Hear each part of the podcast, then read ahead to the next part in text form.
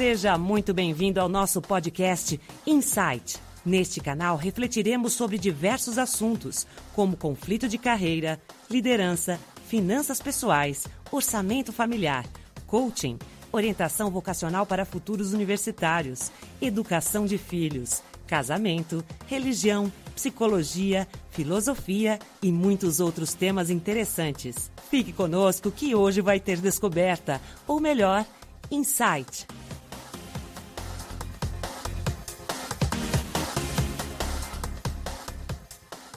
Olá, estamos de volta ao episódio de número 9, parte 2. Quando demos o exemplo do governo em intervir na economia, por exemplo, aumentando juros, abrimos a nossa conversa para mais um tópico interessante. Afinal, quem são aqueles políticos que se dizem liberais, social-democratas ou mesmo socialistas? Vamos lá. Os liberais são aqueles que defendem o livre comércio, acham que o governo não deve intervir na economia. Neste caso, podemos ter risco de crises como a quebra da Bolsa de Valores de Nova York em 1929, bem como a crise do mercado imobiliário americano, que citamos na parte 1 desse podcast. Já os sociais-democratas são aqueles que defendem uma intervenção mínima do governo na economia. Os riscos aqui são destes políticos não deixarem claro seu posicionamento, seja o posicionamento com tendências liberais ou socialistas. E por último, os socialistas. Estes defendem, via de regra, a intervenção do governo na economia. Aqui corremos o risco da tirania governamental, como nos casos da China comunista, antiga União Soviética, a Venezuela, Cuba, Coreia Coreia do Norte. Apenas um parênteses. Vamos falar sobre os modelos socialista, comunista e capitalista em um outro podcast. Bem, vamos voltar para o assunto da intervenção do governo na economia. Se o Banco Central brasileiro aumenta a taxa Selic, ou seja, aumenta os juros, o dinheiro fica mais caro, dificultando o acesso a empréstimos e financiamentos. Como consequência, queda na produção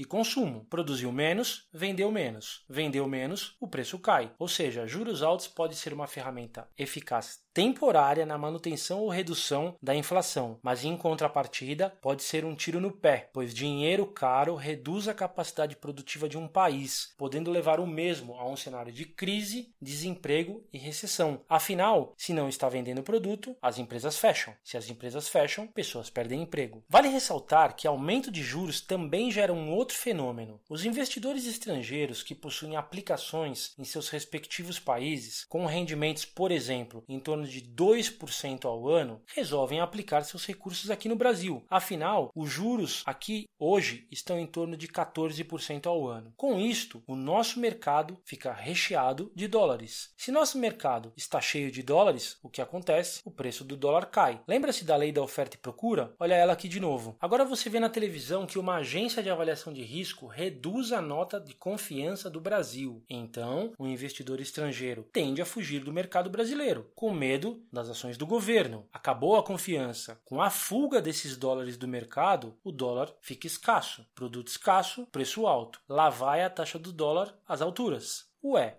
mas se o dólar aumenta, nossas empresas exportadoras ganham mais? Sim, está correto. Imagine que você começou a exportar um produto que valesse 10 dólares quando a paridade do real e o dólar era 1 para 1. Então, se você faturava 10 dólares, você faturava 10 reais com exportação. Supondo que a paridade do real e dólar hoje seja de 4 para 1. Então, hoje você fatura os mesmos 10 dólares, mas que equivalem a 40 reais. Então os exportadores ganham com a alta do câmbio. Perfeito. Mas e os produtos que precisamos importar. Opa, aí acontece o contrário. O importador que pagava 10 reais agora precisa pagar 40 reais. Quando isto acontece, temos um outro fenômeno chamado de inflação de custos, diferente da outra inflação citada anteriormente, que é chamada de inflação de demanda. Já que estamos falando de exportação e importação, que tal aproveitarmos para entender um pouco mais um conceito? Sabia que o total de exportações e importações de todas as empresas de um país é chamado de balança comercial? Pois é, se estas empresas exportam mais do que importam, computa-se o lucro ou superávit comercial. Agora, se essas empresas importam mais do que exportam, contabilizam-se prejuízos ou déficit comercial. Se as empresas geram superávit comercial para a economia, esse dinheiro que vem de fora acaba sendo usado para o próprio sistema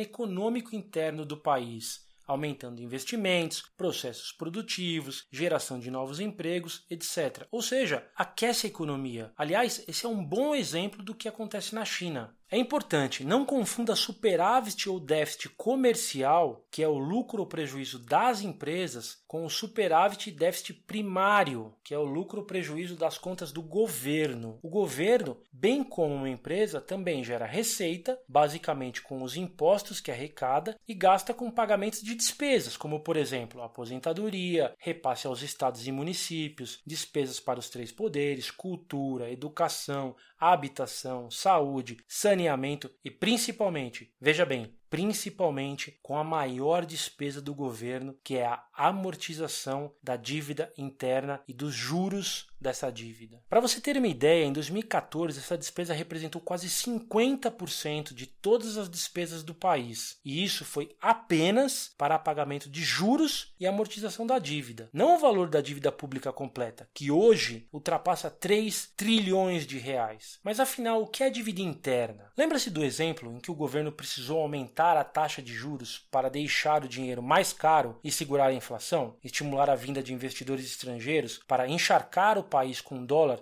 e controlar o câmbio, esse dinheiro que o governo arrecadou foi como se ele tivesse pedido um empréstimo para os bancos, para os fundos de pensão, para os fundos de investimento, para os investidores estrangeiros, para as empresas e, por que não dizer, para nós, pessoas físicas que compramos títulos públicos. Isso mesmo, hoje o governo deve mais de 3 trilhões de reais de dívida interna e é por isso que muitas vezes ouvimos falar que o governo precisa rolar a dívida, ou seja, negociá-la, pois ela está ficando insustentável. A Grécia, por exemplo, tem uma dívida interna insustentável e, como todos sabem, colapsou. Nós vamos criar um podcast apenas para falar sobre dívida interna, pois esse assunto é muito, muito importante e precisa chegar ao conhecimento de todos os brasileiros. Um abraço, espero que você tenha gostado e até o próximo episódio.